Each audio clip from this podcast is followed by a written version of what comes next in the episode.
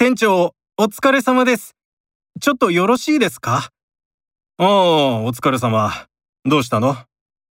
来週の日曜日、17時からシフトが入っているんですが、ちょっと用事があって、申し訳ないのですが、お休みさせていただいてもよろしいでしょうか？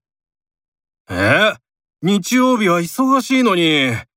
困るな本当に申し訳ありません。